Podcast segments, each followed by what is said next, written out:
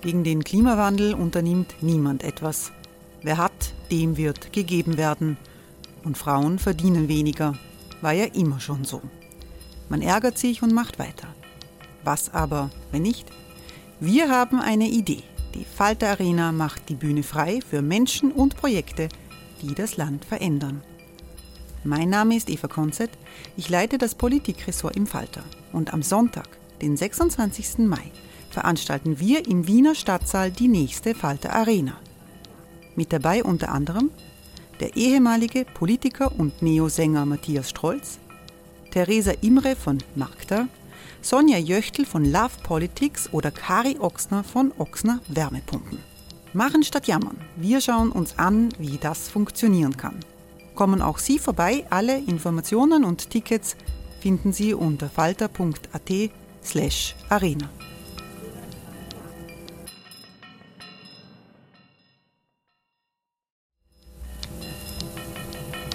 Falter-Podcasts werden durch Werbung unterstützt. Das hilft bei der Finanzierung unseres journalistischen Angebots. Die Erderhitzung ist kein Gefühl, aber mit vielen Gefühlen verbunden. Sorgen etwa oder Angst. Eine Veranstaltung gegen diese Ohnmacht ist Tipping Time, eine Klimakonferenz der Zivilgesellschaft. Von 9.5. bis 11.5. findet Tipping Time in Kooperation von Globe Art, Solektiv und Tangente St. Pölten statt und lädt ein zu Diskurs, Diskussionen und Workshops mit namhaften Vortragenden wie Nikolai Schulz und Friederike Otto. Weitere Informationen finden Sie auf www.tangentesanktpölten.at.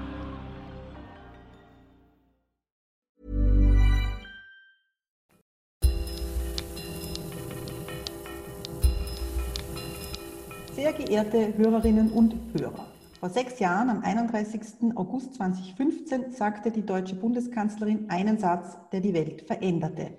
Wir schaffen das. Sie meinte damit die Aufnahme von syrischen Kriegsflüchtlingen. Es sind die vier Worte der Willkommenskultur. Kritikern gilt dieser Satz heute als Menetekel.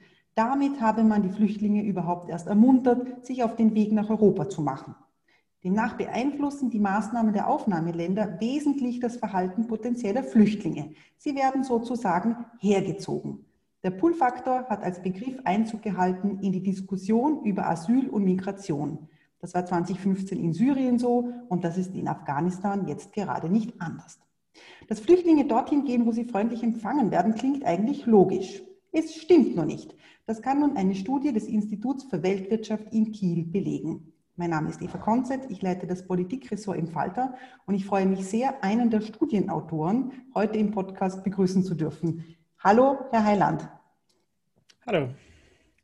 Herr Heiland, Sie sind Professor für Volkswirtschaftslehre und leiten das Forschungszentrum Internationale Entwicklung im, am Institut für Weltwirtschaft.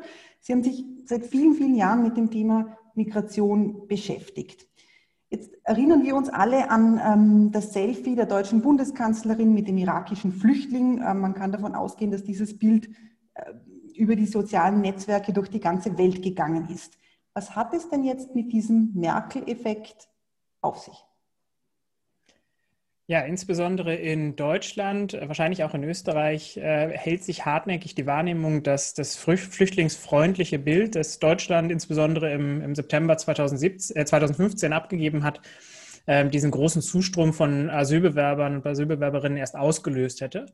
Und Deutschland dann in der Folge zu dem Traumziel schlechthin für Migranten aus der ganzen Welt geworden wäre und dass das nun auch ähm, weiter äh, nachwirken würde. Und mein Kollege Jasper Tjaden äh, von der Uni Potsdam und ich, wir arbeiten regelmäßig mit verschiedenen Datenquellen zum, zum Thema Migration und äh, uns ist aufgefallen, dass das doch scheinbar nicht zu den harten Fakten passend, ähm, äh, pass, zu passen scheint. Und das hat uns dazu bewogen, äh, im Frühjahr uns mal ähm, vorzunehmen, das Ganze systematisch zu untersuchen. Ähm, wie sind Sie denn in Ihrer Studie vorgegangen? Was für Zahlenmaterial, was für Daten ähm, was für Informationsquellen haben Sie da herangezogen? Wir haben versucht, sozusagen den, ähm, den Fundus der öffentlich verfügbaren Daten äh, zu nutzen. Das bedeutet Umfragen in Herkunftsländern. Es gibt eine große standardisierte Survey, die in ähm, über 150 Ländern weltweit äh, gemacht wird, in denen Menschen gefragt werden, äh, möchtest du migrieren? Ähm, wohin würdest du migrieren wollen? Dann haben wir uns angeschaut, äh, wonach, worüber informieren sich Menschen eigentlich. Ähm, man kann beispielsweise äh, Google suchen im Internet ähm, für verschiedene Länder auswerten. Das heißt, man bekommt da auch nochmal Informationen aus den Herkunftsländern. Darüber hinaus haben wir uns dann natürlich äh, Frontex-Zahlen ähm, über die, über die äh, Grenzübertritte in die EU und auch äh, deutsche Zahlen zur Einwanderung, zu ähm, Asylanträgen und so weiter angeschaut. Jetzt hat äh, die Welt gerade live zugeschaut, wie die Taliban in den vergangenen Wochen und Monaten erst große Teile Afghanistans und schließlich die Hauptstadt Kabul eingenommen haben. Die Politiker in Deutschland und vor allem in Österreich blicken auf Afghanistan und sagen, 2015 darf sich nicht wiederholen. 2015, das ist die Chiffre geworden für unkontrollierte Masseneinwanderung. Sie kommen in Ihrer Studie zu etwas anderen Ergebnissen. Was ist denn da 2015 eigentlich genau passiert? Ja, vielleicht doch mal, um sozusagen sich in die Zeit zurückzuversetzen. Im Frühjahr und im Sommer 2015 waren bereits monatelang Hunderttausende, insbesondere über die Türkei und Griechenland, auf dem Weg Richtung Mitteleuropa. Äh, ganz viele wollten davon eben auch nach Österreich, nach Deutschland, weiter nach Frankreich, nach Großbritannien. Und ähm, diese Leute kamen nicht durch. Äh, insbesondere ähm, Ungarn steckten viele Menschen fest. Und Ende August 2015 übte Viktor Orban dann Druck aus auf äh, zum einen den damaligen Kanzler Feinmann als auch auf Angela Merkel, äh, dass ähm, er mit diesen Menschen nicht allein gelassen werden dürfe und ähm, dass es da eine Lösung geben müsse, denn diese Menschen wollten ja gar nicht nach Ungarn. Und äh, Anfang September des Jahres gab Deutschland insbesondere und ähm, auch äh, die, die österreichische Bundesregierung dann nach. Und äh, das Dublin-Abkommen, was eigentlich vorsieht, dass Geflüchtete ähm, zunächst im ersten EU-Land, das sie betreten, aufgenommen werden, ihre Asylanträge und so weiter äh, geprüft werden und so weiter, dass, äh, dass das dann endgültig äh, Makulatur war für einige Wochen. Und in der Folge kamen dann eben äh, innerhalb einer kürzesten Zeit von, von äh, wenigen Monaten ähm, über eine Million Menschen nach Deutschland, die vorher größtenteils in ähm, äh, Flüchtlingslagern in der Türkei, in, in äh, Libanon, äh, dort auch irgendwie informell in, in Städten und so weiter gelebt hatten, die nun merkten, okay, wir können es hier ähm, tatsächlich schaffen, denn ähm, die Grenze scheint offen zu sein.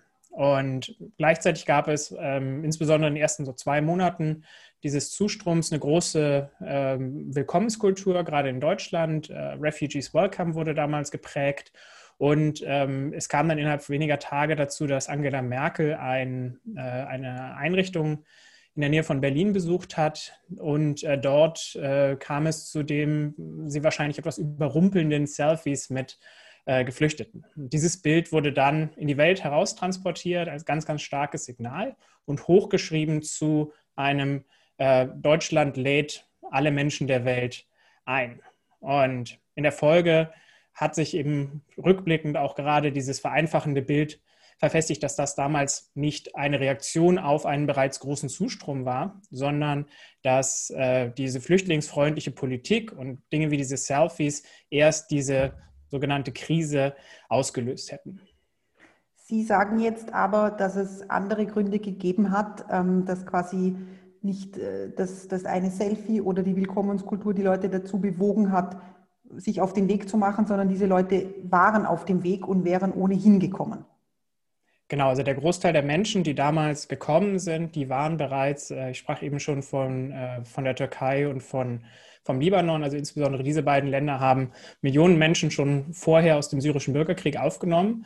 Und äh, dort hat dann eine Perspektivlosigkeit insbesondere dazu geführt, dass man sich Gedanken gemacht hat, wie, wo kann man denn hin? Wo gibt es denn die Möglichkeit, ähm, eine, eine, extreme Armut ähm, zu entfliehen? Viele Leute haben sich versucht, Visa zu besorgen. Ähm, da waren die Politiken auch gerade in Österreich und Deutschland sehr, sehr strikt. Es war kaum möglich, ähm, hier ähm, auch zum Arbeiten oder fürs Studium herzukommen. Ähm, viele sind in die Emirate gegangen, zum Beispiel, äh, wo es deutlich einfacher ist, als Arbeitsmigrant ein Visum zu bekommen. Aber viele steckten eben dort fest. Und es kam dann ähm, auch schon ab 2013, auch im Jahr 2014, zu Hilferufen, zum Beispiel vom Welternährungsprogramm, von Ärzte ohne Grenzen, von anderen Organisationen, die ähm, gesagt haben, äh, wir brauchen Geld, wir können diese Menschen nicht mehr mit dem Nötigsten versorgen. Also da wurden dann beispielsweise die Kalorienzahlen, die pro Tag ausgegeben wurden, ähm, reduziert, weil es Geldmangel gab. Und das sind eben Faktoren, die lagen ähm, teilweise schon im Jahr 2013, 2014. Zugleich hat das russische Engagement ähm, in Syrien äh, mit, mit ähm, großen Bombardements und so weiter dafür gesorgt, dass der Konflikt dort eskaliert ist. Auch das ist ab 2013 schon passiert. Und ähm, das sind die eigentlichen Treiber dieser Flucht aus Syrien, dass dann ähm, sozusagen in der Folge ähm, durch nicht so sehr die Selfies, sondern insbesondere durch die Öffnung der, ähm, äh, der Grenzen innerhalb der EU oder beziehungsweise der, äh, der, der teilweise dann nicht ähm, erfolgten Einführung von, äh, von, von richtig harten Grenzkontrollen mit ähm, ja, sozusagen militärischen äh, Engagement beim, beim Zurücktreiben von Menschen, wie sich das einige vorgestellt hatten, auch in Deutschland, ähm, dass dadurch dann äh, diese Menschen äh, die schon entwurzelt waren, nicht aufgehoben äh, oder aufgehalten wurden. Das ähm, äh, steht dann auf einem anderen Blatt. Und ähm, was wir mit dieser Studie versucht haben, ist äh, einmal gerade zu ziehen, sind es wirklich diese Signale, die können Dinge wie ein Selfie, die im Nachhinein hochgeschrieben wurden, können die dafür sorgen, dass sich so viele Menschen auf den Weg machen oder ist es nicht vielmehr die tatsächliche Politik? Und ein ganz wichtiges ähm, Ergebnis der Studie ist auch, dass im nächsten in den nächsten Monaten nach dem, nach dem September 2015 durch Verschärfung der Politik die Situation dann ähm, ganz stark gebremst wurde. Also Politik ist stärker als ähm, Signale. Das ist ein ganz wichtiges Ergebnis, was wir hier haben. Ich erinnere mich an die Erzählung einer Familie aus, dem, aus einem ähm, jordanischen Flüchtlingslager, die gesagt haben, sie haben sich dann auf den Weg gemacht, als der Lehrer sich auch auf den Weg gemacht hat. Der einzige Lehrer für viele hundert Kinder. Und als der gegangen ist, da haben sie für sich irgendwie keine Zukunft mehr gesehen, vor allem auch für ihre Kinder nicht im Flüchtlingslager. Und dann haben sie gesagt, okay, jetzt ist, ähm, jetzt ist der Zeitpunkt da, wir müssen, wir müssen gehen. Die österreichische Regierung fährt jetzt gerade einen ganz harten ähm, Kein Flüchtling aus Afghanistan-Kurs. Das ist die Parole, die ausgegeben worden ist. Wir werden keine Ortskräfte ausnehmen, äh, aufnehmen aus Österreich. Also man muss das anders sagen, wir werden keine österreichischen Ortskräfte aufnehmen. Die habe es gar nicht ähm, gegeben. Man will keine Resettlement-Programme. Ähm, der Kurs ist ganz klar, die Parole, kein Afghane kommt nach Österreich. Offenbar spielt hier auch das Kalkül der Regierung mit, dass Menschen, die flüchten, Österreich dann meiden würden, wenn sie jetzt ähm, immer, also wenn sie immer hören, dass die Politik sie nicht haben wolle. Doch wie sehr beschäftigen sich Flüchtlinge überhaupt mit der politischen Lage von, von potenziellen Fluchtzielen? Also wissen die Menschen in Afghanistan, was der Innenminister Nehammer in Wien sagt? Ich würde davon ausgehen, dass Sie ähm, das nicht wissen.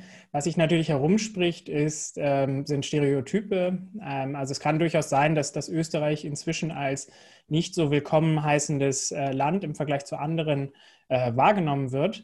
Aber ähm, es sind doch eben meistens Stereotype. Informationsquellen sind ganz häufig ähm, Personen, die, denen vertraut wird, also Familienmitglieder, der, der Lehrer möglicherweise, den sie ansprachen als äh, Vertrauensperson. Und viel hängt natürlich auch davon ab, äh, wie, äh, wie, wie gut gebildet äh, Menschen sind, ob sie überhaupt Informationszugang haben und so weiter, ähm, wenn es darum geht, äh, ja, welche, welche Informationen aufgenommen werden. Äh, ich würde äh, die ich würde bei der ähm, aktuellen Lage doch ähm, sehr stark erwarten, dass ähm, mittelfristig andere Faktoren wichtig sind. Also ähm, kurzfristig versuchen die Leute, die sich jetzt akut bedroht fühlen in Afghanistan, erst einmal in Sicherheit zu kommen. Und ähm, wichtig für sie ist da, äh, ihr eigenes Leben zu retten. Nicht so sehr, dass sie in dem Zielland äh, freundlich aufgenommen werden, äh, was für eine soziale Hilfe sie bekommen und so weiter. Das ist ein Punkt, äh, der wird dann eher ähm, im Laufe der nächsten Jahre relevant werden. Wenn wir jetzt eine Politik in Europa fahren, die dafür sorgt, dass ähm, die Menschen nach Pakistan und, nach, äh, und in den Iran gehen, die selber äh, krisengeschüttelt sind, dann kann es natürlich passieren, dass die Leute dort, wenn sie eben nicht integriert sind, wenn sie keine Zukunft sehen, dann sich Gedanken machen, wo geht es nun hin? Aber kurzfristig ähm, halte ich das für eine relativ zynische Politik, äh, auf Abschreckung zu setzen, wenn es äh, doch ähm, eine ganze Menge von verschiedenen Hürden gibt, ähm, alleine ähm, ja, äh, physisch von Afghanistan nach, äh, nach Österreich oder nach Deutschland zu kommen. Sie haben die Anrainerstaaten ähm, schon angesprochen. Die sind jetzt ja auch in der österreichischen Politik ganz hoch im Kurs. 2015 ähm, darf sich nicht wiederholen, das haben wir schon gehört. Hilfe vor Ort ist nun das politische Mittel der Wahl. Nur, wie schauten die, das, wie schauten die aus? Pakistan hat, Sie haben das schon angemerkt, in den vergangenen Jahren mehr als eine Million afghanische Flüchtlinge ähm, aufgenommen das Land bräuchte im laufenden Jahr 330 Millionen Dollar, um diese Menschen, die schon im Land sind, ordentlich zu versorgen. Bekommen hat es von der internationalen Gemeinschaft nicht einmal 60. Ja, also das ist, denke ich, ähm, vielleicht die wichtigste Lektion aus 2015. Man hat damals über Jahre verschlafen, die Länder der Region ausreichend zu unterstützen. Zum einen finanziell, das ist ganz wichtig, was Sie sagen, ähm, aber auch äh, hinsichtlich, der, äh, hinsichtlich der fairen Verteilung von Lasten.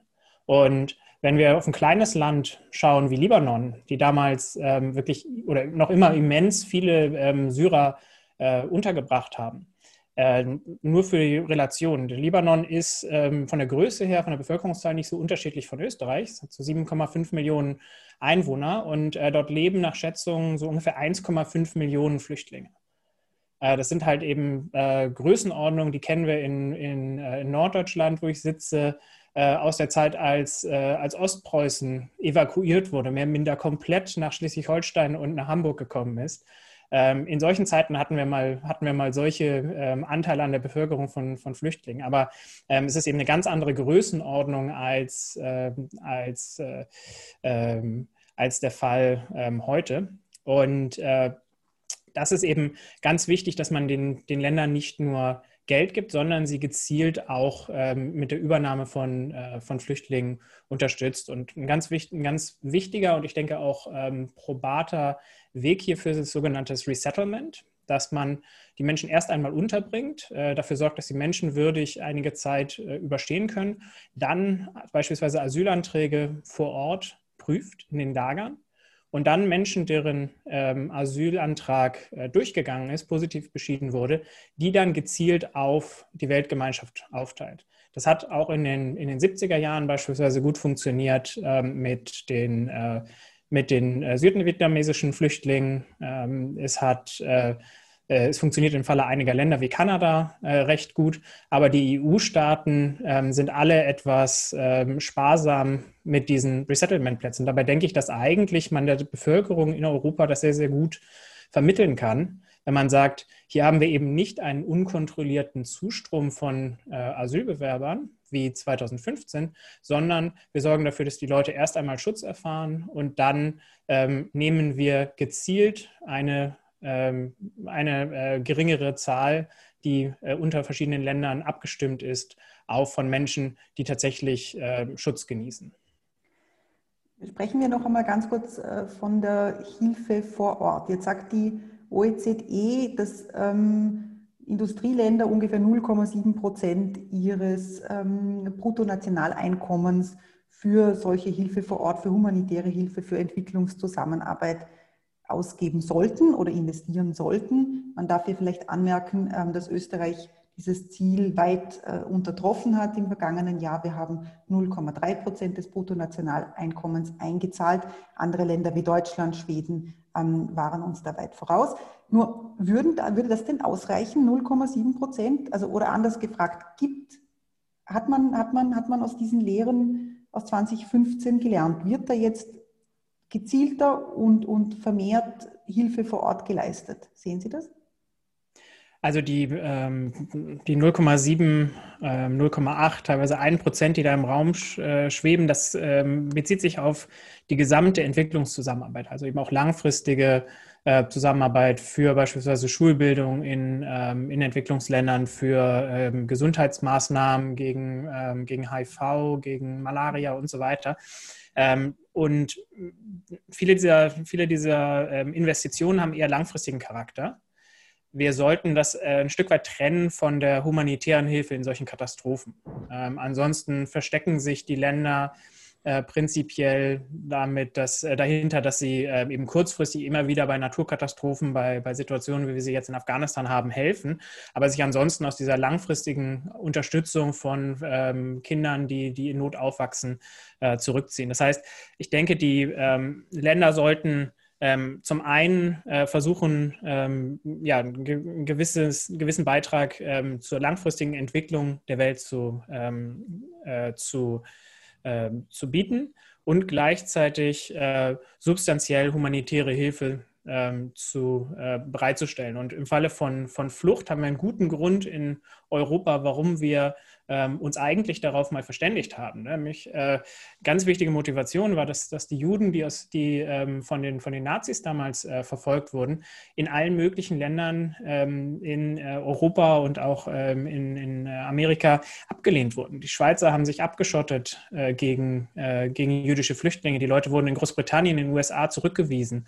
Und aus dieser Erfahrung heraus kam die Motivation, wir müssen uns vorab darauf verständigen, dass alle mitmachen, denn nur so können können wir sicher sein, dass wenn es uns selbst einmal so geht, dass wir fliehen, fliehen müssen, dass dann die, ähm, die Grenzen auch für uns offen sind. Und das heißt, wir sollten so diese finanziellen Motive beim Thema Flucht ein Stück weit in den Hintergrund stellen und ähm, zunächst einmal sicher gehen, dass dieser Schutz besteht. Danach können wir uns über, äh, über die Rechnung dafür unterhalten und überlegen, welche Länder sind mehr oder weniger in der Lage, finanziell auch beizutragen.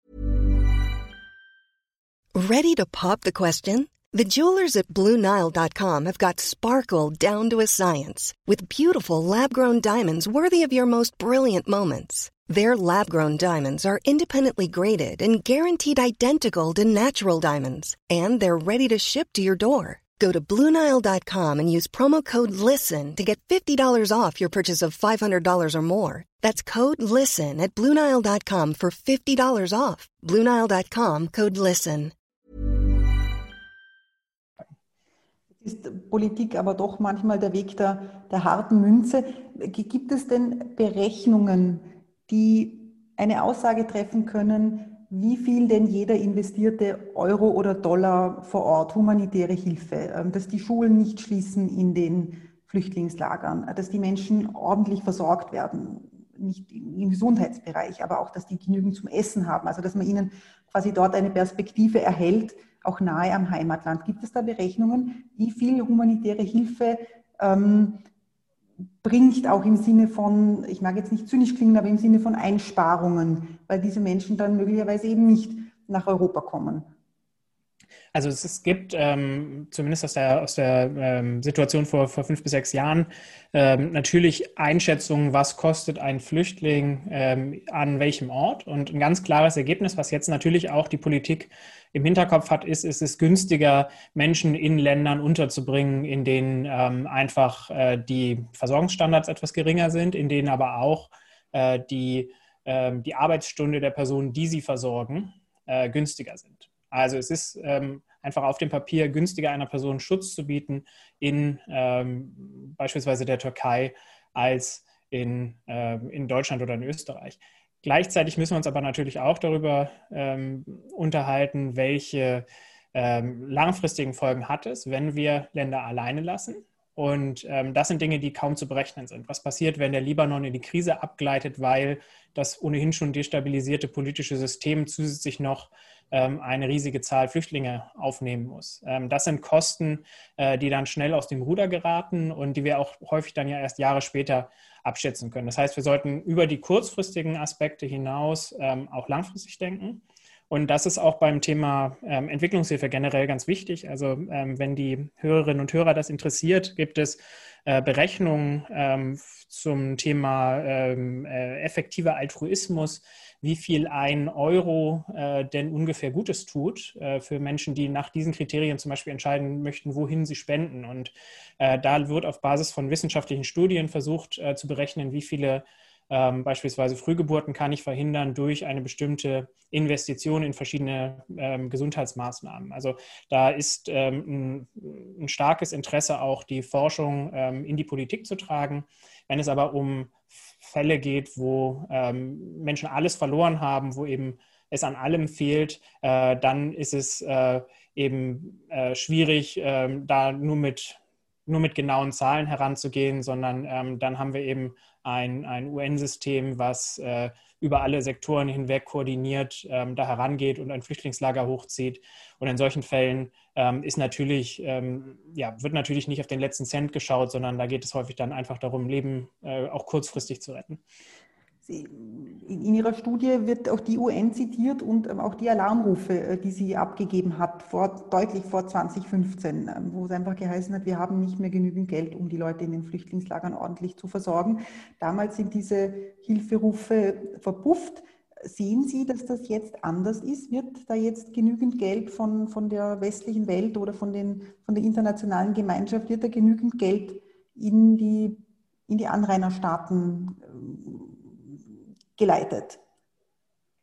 Ich habe die, die Befürchtung, dass ähm, es wie so häufig ähm, darauf hinauslaufen wird, dass wenn das Problem nicht mehr so akut gespürt wird, also wenn beispielsweise die europäischen Bürgerinnen und Bürger evakuiert sind, das Medieninteresse etwas nachgelassen hat, äh, dass dann ähm, im Endeffekt äh, das Interesse ein Stück weit erlischt, natürlich nicht auf Null zurückgeht, aber dass dann ähm, insbesondere nach der Bundestagswahl in Deutschland Ende September dass ähm, ja, ähm, das Thema nicht mehr so wichtig sein wird und äh, die, die Antwort, die finanzielle Unterstützung dann äh, sehr, sehr unzureichend ausfallen wird. Also das Risiko sehe ich wie in vielen anderen Bereichen, Thema Klimawandel zum Beispiel auch, wo es immer kurzfristig ein ähm, ein Aufbauschen gibt, wenn beispielsweise eine schwere Naturkatastrophe passiert und dann ähm, wird das Thema wieder von der politischen Agenda heruntergesetzt. Und dementsprechend ist es sehr, sehr wichtig, dass gerade auch die deutsche Bundesregierung, wie auch immer sie dann ähm, im, im Herbst oder im nächsten Jahr aussehen wird,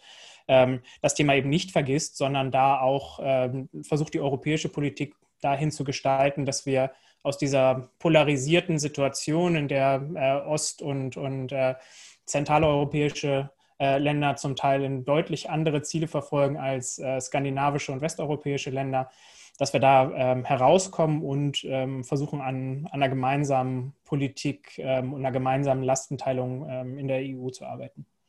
Kommen wir zum Schluss noch einmal zurück zu dem aufgebauschten Merkel-Effekt, was wir ja dann sehen 2016 und danach. Das gilt für Deutschland, das gilt aber auch für Österreich.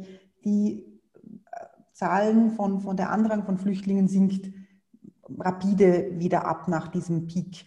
Ähm, das hat auch zu tun mit der dann deut doch deutlich restriktiveren Haltung der Politik gegenüber ähm, den, den Flüchtlingen. Kann man also ganz salopp gesagt doch so reagieren, dass man Flüchtlinge einfach abhält, indem man die Grenzen zumacht, so wie sich das einige Politiker vorstellen? Ja, man kann natürlich seine Grenzen ähm, schließen. Es gab 2015 äh, großes Interesse der Bundespolizei in Deutschland, mal zu zeigen, was sie so alles können.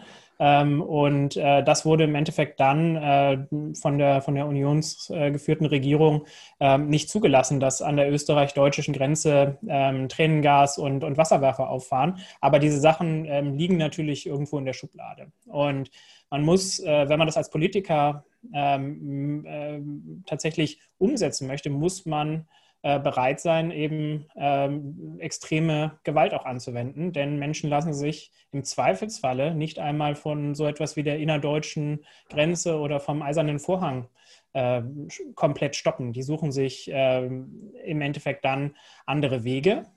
Und äh, sofern wir nicht eine militarisierte Außengrenze haben wollen, so wie wir sie in, in, in Deutschland äh, bis vor 30 äh, Jahren hatten, mit äh, Minenfeldern, Selbstschussanlagen und, äh, und Leuten auf Wachturmen, die, die einen Schießbefehl haben, dann ähm, müssen wir davon ausgehen, dass es immer Menschen schaffen werden, im Zweifelsfalle, wie aktuell, durch ähm, eine lebensgefährliche Reise ähm, in einem Gummiboot über das Mittelmeer. Ähm, in den USA äh, laufen Menschen mit kleinen Kindern durch die Wüste, verdursten dort teilweise. Wir sorgen also dafür, dass ähm, zwar ein Teil davon zurückschreckt, aber die Leute, die es wirklich schaffen wollen, ähm, eben einfach höhere Risiken eingehen. Und das ist ein politischer, ähm, das ist eine politische Entscheidung, ähm, bei der ich eine persönlich klare Meinung habe, bei der ähm, wir an anderen Stellen halt eben auch ähm, innerhalb der Bevölkerung große, große Unterschiede in der Wahrnehmung sehen.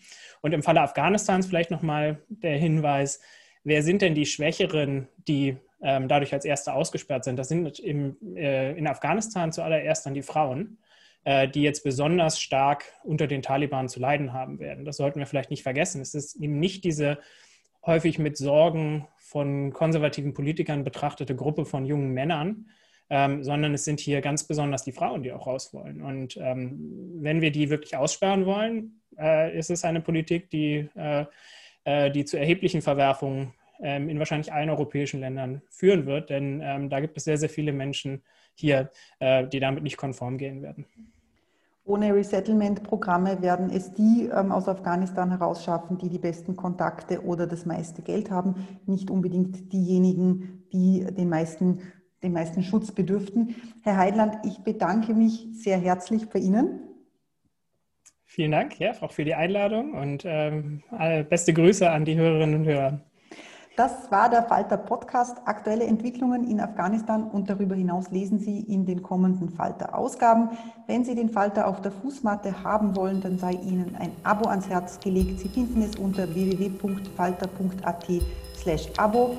Ursula Winterauer hat die Signation gestaltet. Philipp Dietrich betreut die Technik. Ich darf mich verabschieden. Bis zum nächsten Mal. Auf Wiedersehen.